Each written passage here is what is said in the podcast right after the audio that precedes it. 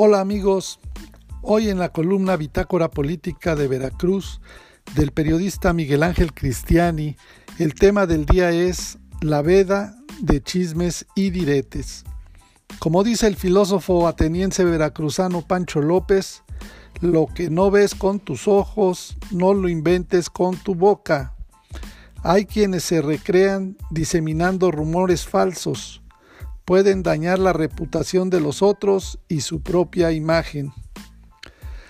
Ahora que estamos en el llamado periodo de veda electoral, en el que ya no se puede publicar ni comentar nada de los candidatos y las tendencias o posibles resultados de las votaciones del próximo domingo, como debemos de dedicarnos a meditar sobre todo lo que estuvimos recibiendo como mensajes de los políticos y sus partidos, Resulta interesante una reflexión que nos hizo llegar un querido amigo y lector de esta columna que compartimos también con nuestros amables oyentes con mucho gusto. Todo esto puede servir en este periodo de veda y reflexión para descontaminarnos de los miles y millones de spots que tuvimos recibiendo por todos los medios de comunicación. Sirven también para quienes gustan compartir memes y videos por las redes sociales sin detenerse a veces a leerlos o escucharlos, simplemente los comparten. Por eso hay que ver con detenimiento lo siguiente. Lo que no ves con tus ojos, no lo inventes con tu boca. Hay personas que cometen el error de inventar con la boca lo que no han visto con sus ojos, es decir, difunden rumores de lo que no están seguros y que en muchos casos terminan generando un estado de confusión y malestar.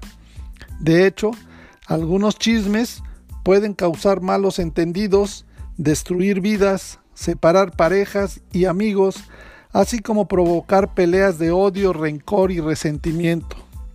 Aún así, hay quienes se recrean diseminando rumores y chismes, conscientes o no del mal que pueden causar.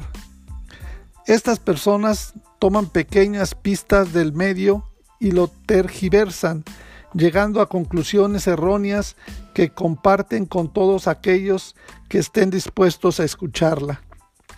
Sin embargo, de esta forma no solo pueden dañar la reputación de los otros, sino que a la larga su propia imagen se ve afectada ya que con el tiempo irán perdiendo credibilidad. Al final, el chismoso se queda solo. Pero ¿qué es lo que motiva a una persona a inventar rumores sin tener pruebas? La mala interpretación. Los rumores suelen ser el fruto de una mala interpretación. Es decir, la persona escucha tambores pero no sabe de dónde proviene el sonido sin embargo, rellena la información que le falta recurriendo a su imaginación, ata cabos inconexos y llega a conclusiones falsas. También son demasiados estereotipos. En la base de los rumores también se suelen encontrar las ideas preconcebidas y los estereotipos. De hecho, los estereotipos se convierten en un sesgo. Es como llevar anteojeras que nos permiten ver solo una parte de la verdad. Los estereotipos hacen que las personas se formen una idea distorsionada de la realidad y alienten los rumores. Otra es la falta de objetividad. Muchas personas no se dan cuenta de que su estado de ánimo, expectativas, estereotipos y en sentido general su interpretación del mundo permiten la visión que tienen de la realidad. Por tanto, no dejan de buscar pruebas imparciales y objetivas, se limitan a explicar las cosas a través de su forma de sentir, pensar y de hacer. Estas personas adaptan el mundo a su imagen y semejanza, y todo lo que no encaje lo eliminan. Cotillar puede ser signo de baja autoestima y necesidad de aceptación. En algunos casos, los rumores o chismes no son simples equívocos de la forma de pensar, sino la señal de algo más grave. De hecho, Las personas chismosas lo que buscan es llamar la atención de los demás para que éstos se interesen por ellos. Necesitan imperiosamente ser escuchados. Y no les importa si para lograrlo tienen que inventar algo que no es cierto. En estos casos hablamos de una distorsión de la conducta que se manifiesta a través de un complejo. El rumor y el chisme son las herramientas que le brindan la oportunidad de convertirse en una persona importante. Por tanto, el chisme puede ser motivo de preocupación cuando se convierte en un hábito, cuando es una forma de vida y la persona lo utiliza para introducirse en los grupos porque no es capaz de utilizar otras herramientas.